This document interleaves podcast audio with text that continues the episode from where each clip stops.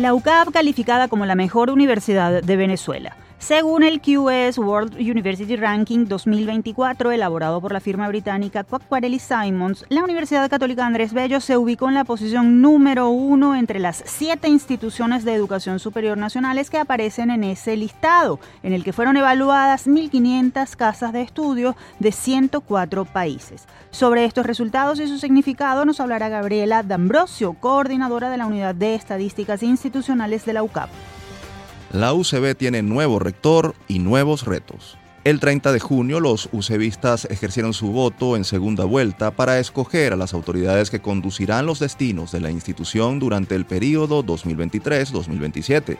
Conversaremos con el recién electo rector de esa casa de estudios, el profesor Víctor Rago, sobre las expectativas que tiene y los desafíos que enfrentará junto a la comunidad universitaria en el rol que asumirá a partir del 20 de julio. Alergias. ¿Cómo enfrentarlas?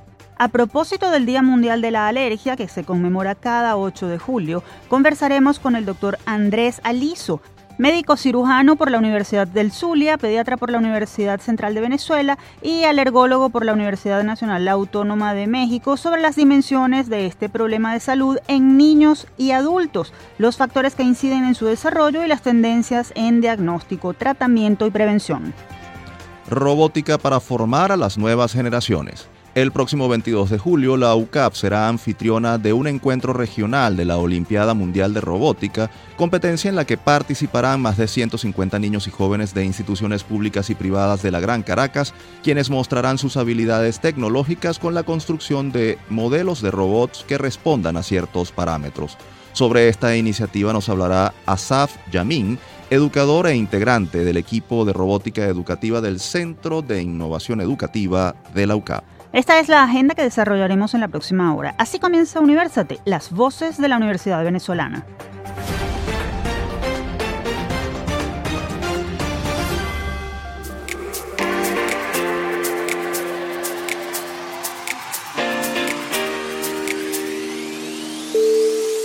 Les saludamos Efraín Castillo y Tamara Slusnis. Y les damos la bienvenida a Universate, espacio producido por la Dirección General de Comunicación, Mercadeo y Promoción de la Universidad Católica Andrés Bello, UCAP y Unión Radio Cultural. Este programa es posible gracias al equipo conformado por Isabela Iturriza, Inmaculada Sebastiano, Carlos Javier Virgües, Juan Juárez, Fernando Camacho y Giancarlos Caraballo.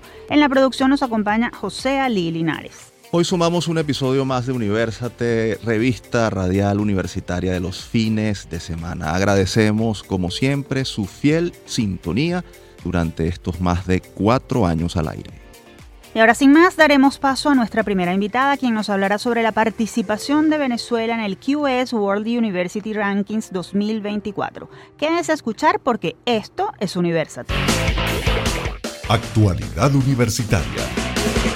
Recientemente fue publicado el QS World University Rankings 2024 Top Global Universities, listado en el que fueron evaluadas 1.500 casas de estudio de 104 países. Según el ranking, la Universidad Católica Andrés Bello UCAP subió un peldaño a nivel nacional y se ubicó en lo más alto del podio de honor al alcanzar la posición número uno entre sus pares de Venezuela.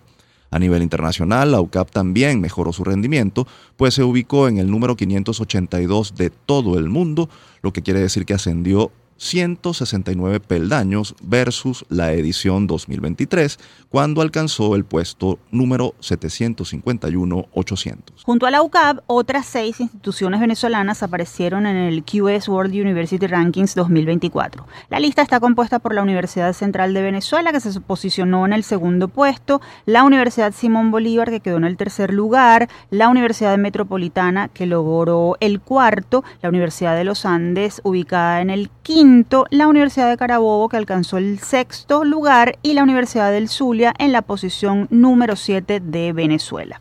Vamos a ampliar este tema con Gabriela D'Ambrosio, abogada y coordinadora de la Unidad de Estadísticas Institucionales de la UCAP. Gabriela, un gusto tenerte nuevamente en nuestro programa. Bienvenida. Gracias, Tamara, Efraín, por la invitación.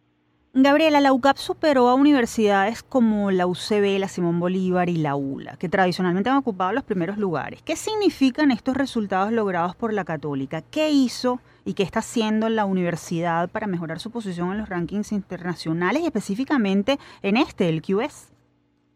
Eh, sí, es así. Bueno, nada, significa que la UCAP sigue realizando un trabajo sostenido que a pesar de las adversidades, pues no nos hemos detenido en la misión que tenemos como universidad, de formar profesionales íntegros, de diversificarnos, de seguir las nuevas tendencias mundiales en educación. Bueno, significa que creemos en el país y más que todo en los venezolanos. Ahora bien, la UCAP tiene un plan estratégico el 2023 en el que conectar, diversificar y consolidar calidad con sustentabilidad destacan como ejes principales. ¿Cómo ha contribuido la gestión de esas aristas en los resultados obtenidos por la universidad en el ranking QS? Eh, ha contribuido en gran manera porque el desarrollo del plan estratégico, en el caso, por ejemplo, del primer eje, conectar, que entre otras cosas establece la creación de alianzas con otras universidades. Estas alianzas nos han ayudado a impulsar la parte de internacionalización que es una de las métricas que toma en cuenta la firma QS para evaluarnos. Por ejemplo, cuántos alumnos, profesores de LUCAP salen a estudiar fuera por un semestre o cuántos estudiantes extranjeros tenemos en LUCAP. Em, todos estos temas de movilidad. En el caso del tercer eje, conectar calidad con sustentabilidad, bueno, sabemos que con todo este tema de los objetivos de desarrollo sostenibles establecidos por la ONU, eh, la sustentabilidad se ha convertido en una prioridad para el mundo. nosotros desde el UCAP hemos integrado esta arista en todos nuestros procesos. Tenemos una maestría en ingeniería ambiental, desarrollamos programas de reciclaje mm, para enseñar a las comunidades sobre su importancia, tenemos centros de investigación que se especializan en derechos humanos, tenemos un, un centro de estudios políticos y de gobernabilidad, eh, cuya labor está asociada a uno de los objetivos de desarrollo sostenible, que es el número 16, que, se, eh, que, que habla de la paz, justicia e instituciones sólidas. Eh, todo esto ha sido evaluado por la firma QS y bueno, y ha contribuido significativamente en, en resultados. Gabriela, en alguna oportunidad anterior hemos conversado contigo sobre este tema, pero quisiéramos recordárselos a nuestra audiencia. ¿Cuáles son los criterios que utiliza la firma QS para elaborar este ranking y cómo se realiza la medición? Em, bueno, los criterios este año han cambiado un poco, la metodología ha sido modificada eh, son nueve, este año son nueve los criterios y son los siguientes. Eh, reputación académica con un 30% de valor eh, asignado, proporción de estudiantes profesores con un 10%, investigación 20%, reputación de empleadores un 15%, número de estudiantes internacionales un 5%, proporción de estudiantes profesores internacionales otro 5% y tenemos nuevas tres nuevas métricas que se sumaron este año a la metodología y que son la empleabilidad de egresados, las redes de investigación internacional y la sostenibilidad. Estos tres, estas tres métricas con un valor de 5% cada una de ellas. Estamos conversando con Gabriela D'Ambrosio, abogada y coordinadora de la Unidad de Estadísticas Institucionales de la UCAP. Gabriela, leíamos en una nota que este año se aumentó el énfasis en algunos ítems como reputación académica, reputación entre empleadores y empleabilidad de egresados, así como sustentabilidad, y tú nos lo mencionabas hace un momento. ¿Por qué se hicieron esos cambios y, cómo la UCAP se inserta en esos temas? Eh, bueno, estos cambios se hicieron porque, bueno, particularmente la firma QE considera que una universidad es más que investigación y proporción de estudiantes profesores, o sea, es decir, la universidad va más allá de estos elementos tradicionales que la componen, o sea, va más allá de un número, de un elemento objetivo. Al realizar mm, todos estos cambios en la metodología, eh, QS quiere decirnos que hoy en día las universidades han evolucionado y que si bien es importante medir la investigación, porque bueno, por supuesto es la razón de ser de una universidad, eh, resulta mm, también fundamental medir otros aspectos como los que se integraron este año a la metodología.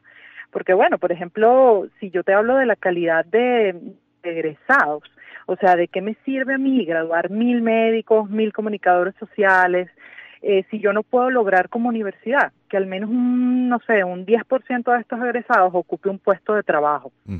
Entonces me parece que, bueno, estos cambios tienen bastante sentido en el mundo que estamos viviendo y pues la UCAP se inserta maravillosamente en ellos porque nosotros como universidad hemos tenido siempre una tradición de formar profesionales integrales eh, que a través de la historia han ocupado puestos importantes y em, que además, bueno, tienen un compromiso social y ambiental con su entorno. Gabriela, ¿qué tan confiable es el ranking QS y más allá de eso, qué hace que un ranking sea confiable y que no se puedan viciar sus resultados porque las instituciones participantes, por ejemplo, envíen datos erróneos o falseados? ¿Qué mecanismos están disponibles para verificar o contrastar? Eh, bueno, el ranking QS es uno de los rankings más prestigiosos del mundo. Eh, tienen 20 años, esta es la, la edición número 20, la de este año, y pues me imagino que mm, lo hace confiable la tradición, ¿no? Además. Y mm, los resultados no se pueden falsear porque además es mayor el porcentaje de los datos obtenidos por ellos mismos que los que nosotros como universidades reportamos. Eh, y bueno, y para los datos que nosotros reportamos, además existen otros mecanismos que ha implementado el equipo de QS para poder verificar su veracidad. Por ejemplo, si yo te podría, te podría colocar un ejemplo, si yo vengo reportando que tengo 100 estudiantes, así como la UCAP, tengo 100, por darte un número, 100 estudiantes internacionales, y yo para mejorar este año decido inventar que ahora voy a decir que tengo 500, la firma no va a aceptar ese cambio brusco, porque ellos no aceptan cambios bruscos, porque bueno, eh, en principio no es, mm, eh, eh, no va con, con eh, sí, no es normal. No, es normal estadísticamente. No, acepta cambios bruscos. Y este, si yo no supongamos que no estuviera inventando este número y que realmente sí hubiese un cambio porque establecí algún programa de movilidad que me hizo aumentar en, un número considerable este, la cantidad de, de, estudiantes internacionales, entonces pues yo tendría que comprobar esto a través del envío de alguna evidencia pública que corrobore que yo eso que estoy reportando es cierto. Entonces, bueno, pareciera que los mecanismos están y que sí podemos tener confianza en estos resultados. Finalmente, Gabriela, ¿qué debe hacer la UCAP y cualquier universidad para mantenerse en, el sitial de honor y además cómo esto estimula la sana competencia entre las instituciones de educación superior? Breve, por favor. Sí, mira, eh, bueno, nada, constituye un gran reto para la UCAP mantenerse en el primer lugar nacional y en el 582 mundial, y más cuando cada año aumenta el número de universidades que participan en este ranking. El trabajo a realizar, bueno, es fuerte y más para nosotros en Venezuela que tenemos esta crisis generalizada. Pero creo que el secreto está en no dejar de hacer las cosas que hay que hacer, no dejarse vencer y bueno, eh, desde nuestras posiciones cada uno desarrollar con responsabilidad y compromiso su parte y pues así creo que se puede lograr cualquier objetivo. Y bueno, y con respecto a lo de la competencia, pues tiene que, tenerse claro que estas clasificaciones constituyen un medio y no un fin en sí misma, ¿sabes? O sea, la competencia siempre va a ser sana mientras que entendamos que, mientras que las universidades busquemos la excelencia y no un primer puesto. Es así, Gabriela, muchas gracias por haber aceptado nuestra invitación a Universate. Esperamos tenerte de vuelta en el programa en otra oportunidad. Gracias, muchísimas gracias. Saludos. Conversábamos con Gabriela D'Ambrosio, abogada y coordinadora de estadísticas institucionales de la UCAP. Continuamos con esta emisión de Universate, las voces de la Universidad Venezolana. Pueden encontrarnos como arroba Universate Radio en Twitter, Facebook e Instagram. También pueden seguir esta transmisión en vivo en mundour.com. Para ello, solo deben buscar la pestaña Radio en Vivo y hacer clic en Unión Radio 90.3. Y en los próximos minutos vamos a hablar de un problema que afecta a millones de personas en el mundo y de las acciones que pueden ponerse en práctica para enfrentarlo. Hablamos de las alergias. Lupa Universate. Cada 8 de julio se celebra el Día Mundial de la Alergia con el objetivo de concienciar a la población sobre la importancia de las enfermedades alérgicas, su prevención, diagnóstico y tratamiento y para impulsar programas de educación e investigación que mejoren la calidad de vida de quienes padecen esta enfermedad. Según la Organización Mundial de la Alergia, 20% de la población del planeta sufre alguna enfermedad alérgica, manifestándose frecuentemente desde edades pediátricas. Asimismo, este ente estima que en la actualidad más de 400 millones de personas padecen algún tipo de enfermedad alérgica y que para el año 2050 la mitad de la población estará afectada por este problema. A esta situación le pondremos la lupa en compañía del doctor Andrés Aliso, médico cirujano de la Universidad del Zulia, pediatra por la UCB y alergólogo experto en asma y alergias por la Universidad Autónoma de México. Doctor, un gusto tenerlo en nuestro espacio. Bienvenido a Universate. Saludos Tamara y Efraín, saludos a la audiencia. Gracias por la invitación y por aquí a la orden para responder sus interrogantes. Doctor, ¿por qué se producen las alergias? Entendemos que las causas son multifactoriales, pero ¿cuáles son las más comunes? Las alergias son causadas por defectos en diferentes genes que causan que quien las sufre se haga sensible de manera anormal a diferentes elementos, por ejemplo, en la naturaleza, los ácaros del polvo, hongos de humedad, el polen de la grama o del monte, eh, asimismo a alimentos como leche, eh, huevo, frutos secos, cítricos, igualmente a ciertos medicamentos, por decir un ejemplo, los AINES, por ejemplo, la acetaminofén, ibuprofeno, diclofenac, por nombrar algunos. ¿A qué edades los individuos son más propensos a desarrollar una alergia y cuándo ellas se tornan más peligrosas? ¿Puede alguien volverse alérgico a algo a lo que nunca antes fue? Típicamente las alergias se inician en la infancia y aquí hay un término que usamos los alergólogos que se llama marcha atópica o marcha alérgica y es el orden en que las enfermedades alérgicas van apareciendo. Se dice que primero los niños pequeños de meses pueden comenzar con dermatitis atópica, posteriormente aparecería la rinitis alérgica y después el asma. También existen otras alergias como alergias alimentarias, también pueden aparecer en la infancia o en los años venideros. También existen las alergias a medicamentos y las alergias a las picaduras de insectos. Con respecto a las eh, alergias que son más peligrosas, te puedo decir un par de ejemplos, como un asma mal controlada que puede llevar a un paciente a ser hospitalizado y a ser intubado inclusive. Y la más peligrosa que sería una anafilaxia, que es una reacción alérgica exagerada eh, y que es potencialmente fatal, es decir, puede matar al paciente. Y las causas más frecuentes de estas son las reacciones a, a la picada de insectos y a medicamentos o alimentos. Doctor, ¿Cuáles son los principales signos y síntomas de las alergias y qué peligros revisten si no son tratados a tiempo? Los más comunes y que todos conocemos son las alergias nasales que se manifiestan por moco fluido en la nariz, estornudos, picazón, obstrucción de la nariz, ojos llorosos y rojos. En el asma se produce tos frecuente, em, dificultad para respirar con o sin silbidos en el pecho, que también se conocen como sibilancias, que también conocemos bastante bien. Las alergias a alimentos se pueden manifestar con síntomas digestivos como dolor abdominal, distensión del abdomen, vómitos, diarrea, o también se puede manifestar en la piel como dermatitis atópica o urticaria.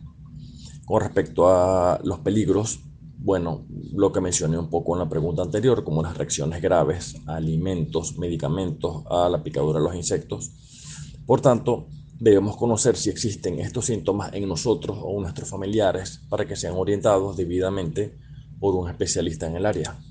Estamos conversando con Andrés Aliso, médico cirujano, pediatra y alergólogo experto en asma y alergias. Doctor, ¿cuáles son las alergias más frecuentes y qué tan leves o fuertes pueden ser? ¿De qué depende y cómo deben ser tratadas? ¿Qué daño puede provocarse una persona que se automedica cuando su padecimiento es una alergia? Ya he mencionado en las respuestas anteriores las alergias más frecuentes. Estas mismas se pueden presentar desde síntomas leves y ocasionales hasta síntomas molestos que nos afecten eh, la calidad de vida, la calidad del sueño, nos disminuya nuestra productividad en el trabajo y en el niño y en el joven afecta las actividades estudiantiles. El tratamiento va a depender de tipo de enfermedad, su causa, y su severidad, es decir, qué tan fuerte sea. Esta pregunta requeriría eh, más tiempo por lo amplio de la respuesta. Con respecto a la automedicación, es una práctica muy común en nosotros mismos y en los padres de los niños y debo insistir en lo peligroso que puede ser por no saber manejar las dosis, cuántas veces al día se da o si se puede combinar con otro medicamento. Y en este punto quiero referirme a algo que yo veo y todos los alergólogos vemos con mucha frecuencia y es el uso indiscriminado de los esteroides. Los esteroides, como yo les digo a mis pacientes, pueden ser milagros o pueden ser desastres cuando son mal usados. Epidemiológicamente hablando, está creciendo el porcentaje de la población que padece enfermedades alérgicas. Y de ser así, doctor, ¿qué factores ambientales de contaminación, de estilo de vida o de alimentación están incidiendo en la multiplicación de este problema? Aparentemente, las enfermedades alérgicas han venido presentando un aumento discreto con respecto a los años anteriores. Muchas de las causas son desconocidas, sin embargo, hay otras que sí conocemos desde hace algún tiempo, como por ejemplo el estilo de vida occidental, o lo que es lo mismo, el estilo de vida de eh, las ciudades, ciudades modernas, con todo lo que esto implica. Por ejemplo, ambientes que no son naturales, menos contacto con la naturaleza, contaminación ambiental, estrés, dieta con alimentos procesados, obesidad, mayor número de infecciones respiratorias, algunos hogares de clases menos privilegiadas con factores contaminantes como cucarachas, eh, la mala disposición de excretas, etcétera, etcétera. Y todo esto está teniendo eh, su efecto directo sobre la disregulación inmunológica, que es la alergia. ¿Cuáles son las tendencias actuales en cuanto a diagnóstico y tratamiento de las alergias? ¿Qué se está haciendo o se puede hacer en Venezuela en esta materia y qué recomendaciones puede hacerle a la gente sobre el tratamiento de la alergia? El mejor diagnóstico sigue siendo el contacto directo con el paciente, la historia de síntomas y el examen físico completo. Pero ya entrando en el área de pruebas de, laboratorio, existen desde hace algún tiempo los llamados paneles de alergia en sangre, bien sea alimentos o al ambiente, que han venido mejorando su exactitud. Y así como de forma reciente se vienen usando las pruebas de alergia molecular, que no es más que la identificación de una fracción o de un componente, por ejemplo, de la leche de vaca, del huevo, eh, que nos está causando la alergia, y esto con la finalidad de dirigir mejor eh, la, terapia específica para ese paciente o para esa enfermedad. Eh, otro aspecto que debo mencionar es la, la medicina en línea, que cada vez se está practicando con más frecuencia desde el inicio de la pandemia del COVID. Esta medicina no sustituye de ninguna manera la medicina presencial, pero en muchos casos, como por ejemplo em, en pacientes que están en sitios lejanos o en pacientes para quienes no es práctico ir a una consulta, movilizarse a una clínica, a un hospital por problemas de movilidad, por ejemplo, ha sido una solución eh, inicial buena a sus problemas de salud. en cuanto a, terapia o a tratamientos, bueno, la, la industria farmacéutica está en continuo desarrollo de nuevas moléculas, nuevos medicamentos. Y quiero mencionar, por ejemplo, los medicamentos, eh, medicamentos de avanzada, como lo son los anticuerpos monoclonales o los llamados medicamentos biológicos. Estos medicamentos van específicamente a, bloquear eh, la sustancia o la molécula principal que está causando la enfermedad. Doctor Aliso, agradecemos su participación en Universate. Estamos seguros de que resultó muy valiosa para nuestros oyentes. Quiero despedirme agradeciéndole el tiempo dedicado a esta entrevista en la que traté de abarcar los temas más frecuentes de la especialidad. Y también quiero ponerme a la orden para eh, contacto, preguntas, dudas a través de mis redes sociales, Instagram, doctor Andrés Aliso, DR Andrés Aliso con Z. Estaré a la orden para seguir en contacto. Gracias. Teníamos en línea al doctor Andrés Aliso, médico cirujano, pediatra y alergólogo experto en asma y alergias. Si desean consultarle más información sobre el tema, pueden seguir su cuenta arroba DR Andrés Aliso con Z en Instagram. Nos vamos a la pausa. Al regreso continuamos con más de Universate, las voces de la Universidad Venezolana.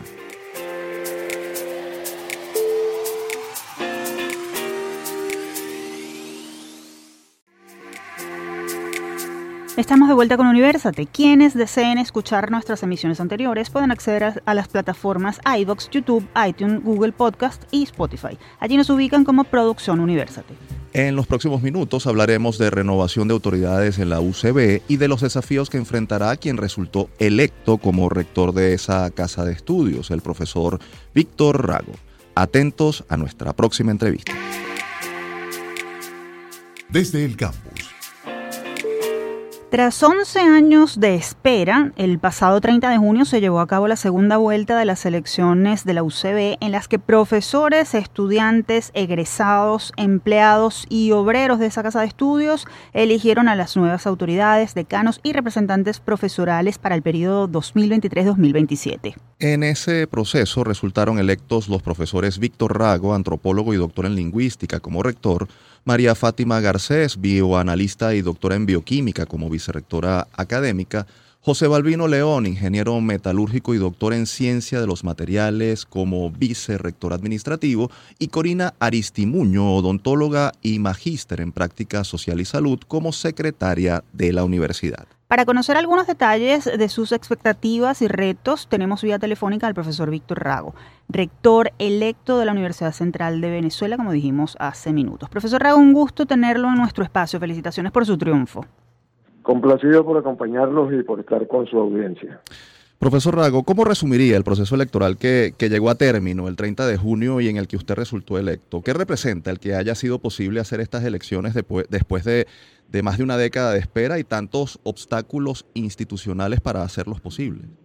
El proceso electoral se llevó a cabo después de una negociación laboriosa que permitió algunos acuerdos mm, eh, sobre cuya base pudo redactarse un reglamento de vigencia transitoria y que eh, sirvió para regular las elecciones que se llevaron a cabo. Estas transcurrieron de manera razonablemente normal y eficiente y finalmente la segunda vuelta se llevó a cabo el 30 de junio con los resultados que ya conocemos. Así que eh, confiamos en que esta experiencia novedosa sirva de estímulo para el resto de las universidades del sistema público nacional, me refiero a las universidades autónomas o, las que designan sus, las que eligen sus propias autoridades y que constituye también un, un, un ejemplo y un estímulo para la sociedad nacional que se apresta a celebrar varios procesos electorales en el próximo futuro.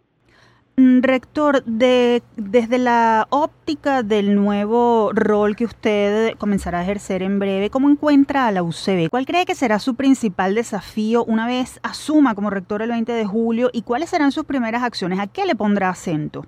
Eh, la universidad tiene varios desafíos que conciernen a su, a, su, a su vida interna, a su propio funcionamiento. En primer lugar, está la necesidad imperiosa de examinar críticamente y renovar a una escala importante el régimen académico de la institución. Por otra parte, eh, sus propias estructuras, el, diseño, el modelo eh, con arreglo al cual la institución se constituye, debe también ser sometido a revisión porque ha revelado sus insuficiencias al cabo de muchos años eh, de existencia y en lugar de favorecer la, la, comunicación entre los distintos espacios académicos eh, y administrativos también, eh, propende más bien a la incomunicación y a la creación de compartimientos estancos. Esos dos grandes aspectos, esos dos grandes eh, movimientos de cambio deben ser impulsados con decisión en la, en la universidad. La renovación del liderazgo académico también es importante eh, lo hemos caracterizado como un liderazgo fundamentalmente intelectual, en, que, en el cual la dimensión política está presente, pero tiene carácter complementario y, no, y no primario. Y finalmente eh, es necesario hacer un esfuerzo muy importante por hacer de la universidad eh, una institución verdaderamente conectada, verdaderamente articulada al mundo extrauniversitario y a la, y a la sociedad de lo cual derivarán beneficios importantes eh, que contribuirán a la producción de ingresos, de ingresos alternos al, al presupuesto.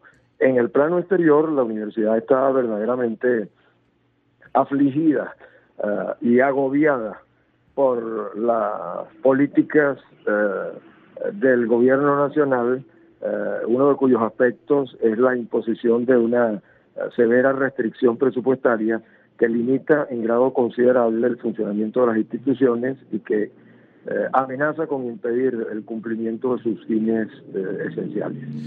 Eh, hablando del, tema de la autosustentabilidad, usted en entrevistas que, de las que, hemos leído ha dicho que tiene un interés eh, importante en lograr esa, esa, esa universidad autosustentable y lo mencionó un poco hace algunos minutos. ¿Cuáles eh, serán sus planes y estrategias para llevar a cabo este, para llevar a hacer posible esta autosustentabilidad?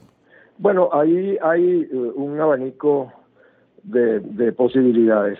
Eh, en algunos casos eh, es eh, claro que la universidad cuenta con algunos, con algunos medios, con algunos instrumentos propios que pueden ponerse al servicio de la producción de ingresos propios. Pienso sobre todo en las fundaciones como la Fondo Andrés Bello y la, y la Fundación Universidad Central de Venezuela, que se encarga, como ustedes saben, de la administración de, de, algunos espacios, del alquiler de los estadios olímpicos y, y universitario y de promover la constitución de empresas universitarias también, etcétera. Bueno, allí tenemos eh, eh, tenemos eh, a la propia institución provista de, de esos instrumentos y será necesario pues revisarlos para hacerlos más eficientes de lo que son y para hacerlos más transparentes también de lo que han sido hasta el presente en, la administración eh, de, los, recursos que producen.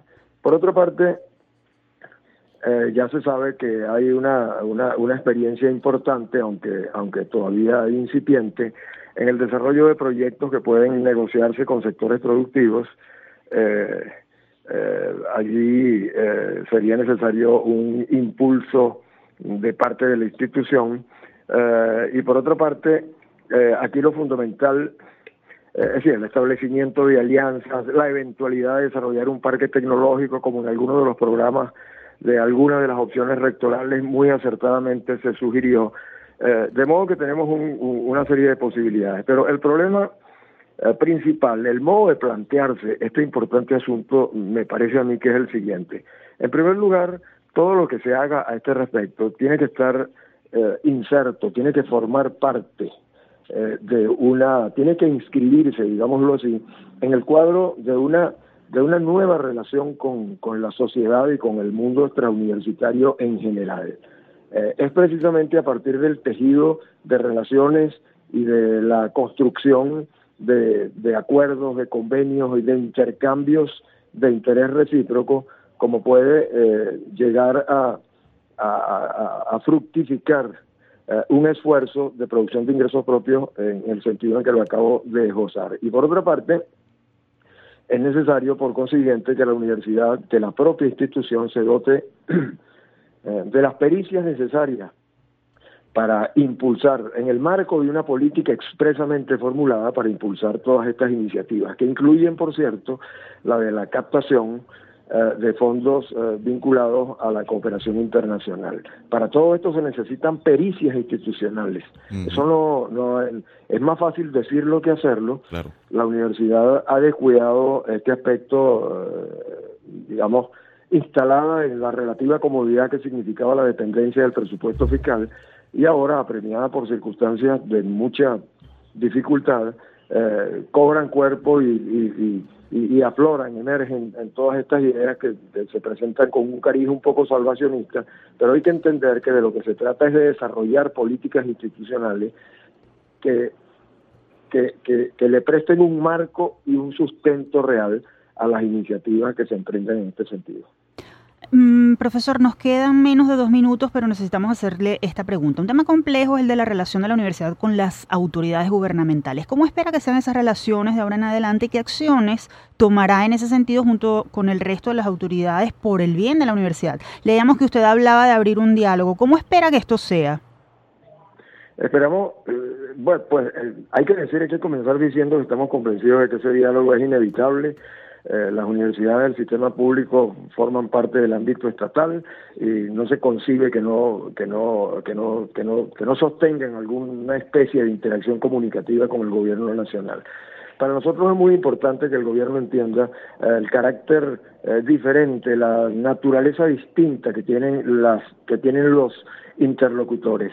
En el caso del gobierno, el, gobierno es el actor político de ese diálogo y en el caso de las universidades, pues estas son, o en el caso de la nuestra, el actor, el actor académico. Es una interlocución entre dos eh, hablantes, entre dos, entre, entre dos factores, entre dos partes que intentan comunicarse, y ese diálogo entre diferentes, entre distintos, es el que debe producir los resultados que apetecemos. Para el gobierno debería ser importante entender que las universidades son vitales para el país, están al servicio de la sociedad y no del gobierno, y que al gobierno le conviene que las universidades públicas nacionales funcionen como debe ser para que cumplan con sus con sus objetivos, con su, con sus fines, con su con su condición de proyecto social, al mismo tiempo que de proyecto intelectual, como creadoras de conocimiento y formadoras de profesionales. Yo creo que un diálogo respetuoso, una invitación a que las cosas eh, eh, tengan otro cariz, otro carácter y podamos entendernos sin mengua de la autonomía universitaria eh, y sin que se le ocasione y sin que se pretenda que éstas se subordinen, digamos, a intereses que no son los suyos propios, yo creo que podría eh, constituir una oportunidad nueva para nuestras instituciones y bien vale la pena ensayar esa fórmula. Finalmente, profesor Rago, la crisis del sector universitario venezolano está allí a la vista y es innegable. ¿Qué mensaje envía a la comunidad universitaria de la UCB y a la comunidad venezolana respecto a lo que viene en los próximos meses? Una invitación a, a cerrar filas en defensa de la institución y entender que la Universidad Pública Nacional es importante eh, para la vida del país. La forma en la cual la universidad debe hacerse presente eh, en los asuntos nacionales, eh, aparte de los suyos propios, es precisamente teniendo presencia activa en los en todos los escenarios del debate nacional en los que sea en los que sea posible y requerida su presencia. Esa es la forma en la cual la universidad participa en eso que de una manera un poco informal se denomina la política nacional. La universidad es una institución de innumerables voces y no puede pensarse que haya una sola y que cuando se dice cuando se cuando se invoca la participación de la universidad en el en el en los procesos eh, políticos, sociales, económicos, culturales, etcétera de la nación, a veces eh, se incurre en la ligereza de pensar que la universidad es un bloque monolítico y uniforme. No, la universidad es un conglomerado de intereses muy diversos, pero que están articulados sobre la base de que eh, le importan decisivamente el bienestar de la población venezolana y el interés y el interés nacional, pero en su seno se multiplican las voces. Nosotros hablamos de una polifonía ¿verdad? Vocal en el caso en el caso de la universidad y así es como la universidad debe participar en ese en ese debate a través de sus múltiples voces eh, que son las de sus las de sus miembros prominentes, las de sus miembros más calificados, eh, como puede la universidad hacer la contribución que el país espera de ella. Rector Rago, le agradecemos por haber estado con nosotros en Universate y le deseamos éxito en esta gestión como máxima autoridad de la Universidad Central de Venezuela. Te lo aprecio mucho. Gracias. Estábamos conversando con Víctor Rago, doctor en lingüística y rector electo de la UCB, quien asumirá oficialmente junto a sus nuevas autoridades el próximo 20 de julio.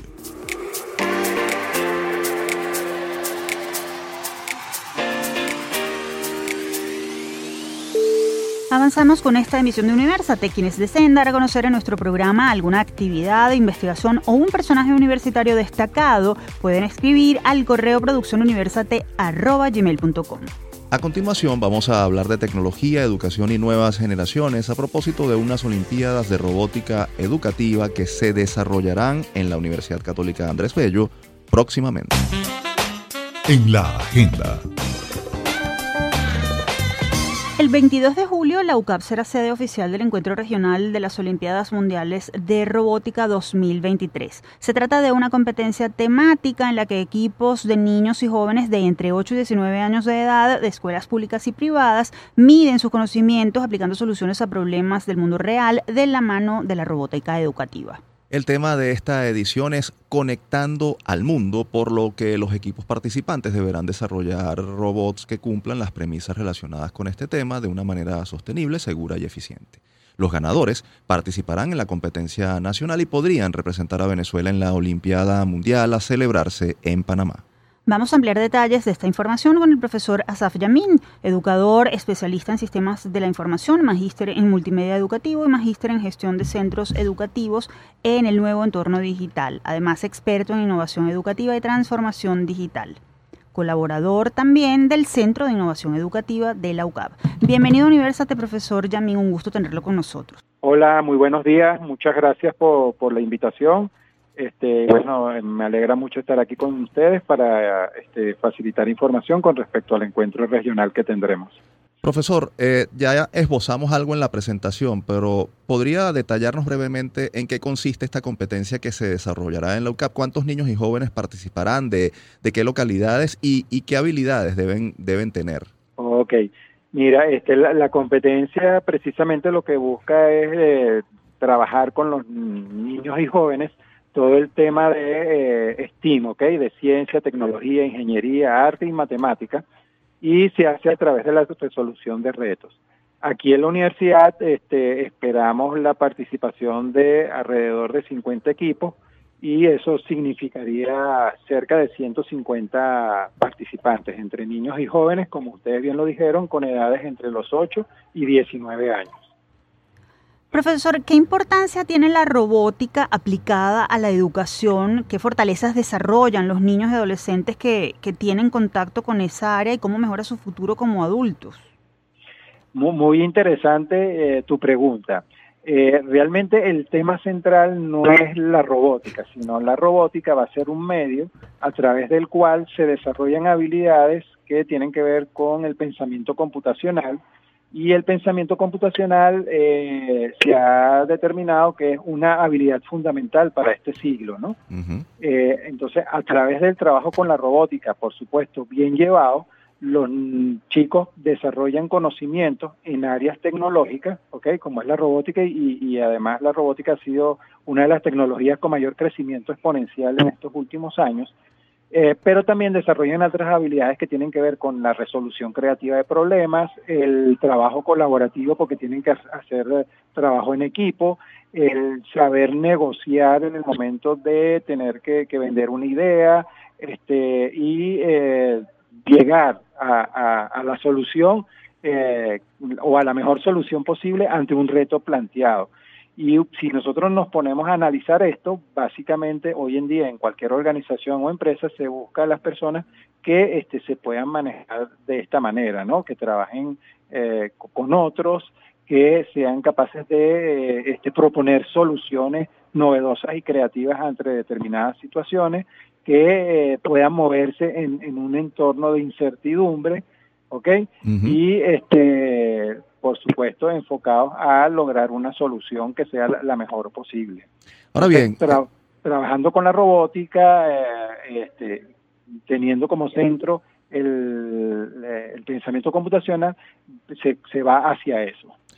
Ahora bien, eh, profesor, bajo la premisa de que los robots fueron diseñados para ayudar a los humanos, ¿cómo combinar robótica e inteligencia artificial para mejorar procesos de aprendizaje en todas las etapas de la educación, pero también procesos organizacionales como, como la automatización mm, de la producción eh, y, bueno, por supuesto, la, educación como tal? Sí, mira, bueno, como te dije hace ratico, la robótica ha sido este, la tecnología con mayor crecimiento exponencial y hoy en día, sumada con la inteligencia artificial, este, vemos que se han desarrollado robots autónomos que eh, tienen la capacidad de resolver tareas con la menor intervención humana posible. O sea, eso ya es una realidad y este, lo, lo vemos en, a nivel industrial, por ejemplo, pero también lo vemos por, eh, en tiendas. Hoy en día tú puedes conseguir pizzerías donde eh, prácticamente totalmente manejada por robot. Tú sencillamente llegas, pides tu pizza y el, robot, los robots que hay ahí, porque no es uno solo, se encargan de elaborarte la pizza y entregártela, ¿no? Eh, ahora, dentro del, tema educativo, eh, a ver, hay muchas posibilidades. Recientemente tuvimos aquí en la UCAP la visita de, unos chicos de Chile con un robot que se llama Simabot, que este, son robots asistentes sociales. Pues. Entonces, el enfoque que ellos tienen es que el robot acompañe a los niños y jóvenes eh, en actividades de tipo escolar y este, a través de los robots también tengan acceso a información sobre los temas que se van a, se van a ir desarrollando, ¿no? Mm. Entonces, esa es una otra manera de, de, de, trabajarlo desde el punto de vista educativo, eh, pero también tiene que ver con todo el desarrollo de habilidades y competencias, como te dije, en ciencia, tecnología, ingeniería, arte, matemáticas, pero de una manera este, activa, ¿sabes? No, no como en nuestra época que todo se veía a nivel teórico, sino que ellos vayan desarrollando todos estos conceptos que, hemos estudiado en todas estas asignaturas, pero este, en, aplicaciones concretas eh, y a través de la construcción de un objeto tecnológico eh, que los conduzca a una solución. En línea tenemos a la educadora Saf Yamin, responsable del Encuentro Regional de Olimpiadas de Robótica 2023 y colaborador del Centro de Innovación Educativa de la UCAB. Retomando el Encuentro Regional de las Olimpiadas Mundiales de Robótica que se desarrollará en la UCAB el 22 de julio, ¿cuántos equipos serán premiados y en qué categorías y qué otros pasos darán para tener la posibilidad de ir a las Olimpiadas Mundiales de Robótica? Ok, este, mira, los chicos que, van a participar en la regional de la UCAB eh, igual, o sea, a todos los participantes se les, da su certificado de participación y luego a los tres primeros lugares en cada nivel y categoría también se les hace una pequeña premiación, ¿no? Eh, eh, aquí en este momento no se puede definir quiénes son los que van a ir a la competencia nacional hasta que no se desarrollen todas las competencias regionales que hay en el país. Por ejemplo, ayer hubo una en Mérida y en la semana pasada hubo, hubo alguna en Táchira, otra en, Maracay y así se están desarrollando este, todas estas competencias regionales hasta agosto más o menos. Luego de que todos hayan competido, este, los participantes se les va a calificar por, eh, por el resultado que hayan obtenido en, en, su, en su mejor presentación, ¿no? Y de ahí se seleccionan los primeros, los que hayan obtenido los primeros lugares, de tal manera de que compitan en la nacional. Finalmente y muy brevemente, profesor, nos queda menos de un minuto. ¿Qué invitación hace a los caraqueños a participar como público en estas Olimpiadas e incluso a organizaciones que quieran ser patrocinantes del evento? ¿Cómo pueden contactarlos? Este, mira, no, nos pueden contactar aquí a, la a UCAP, eh, pueden eh, hacerlo directamente a través del, del de mi correo electrónico ayamin@ucap.edu.be y este la invitación es que ese día 22 todas las personas que quieran venir a ver cómo, cómo es el desarrollo de esta competencia eh, y vengan también a upar a, los participantes pueden venir a hacerlo. Y además todavía están abiertos lo, la posibilidad de que los equipos que quieran participar se registren porque tienen hasta un par de días antes del, del evento para registrar el equipo. Profesor, le agradecemos muchísimo por haber compartido este tiempo con nosotros. Valoramos mucho esta apuesta por la tecnología aplicada a la educación. Felicidades y le deseamos mucho éxito además en estas Olimpiadas.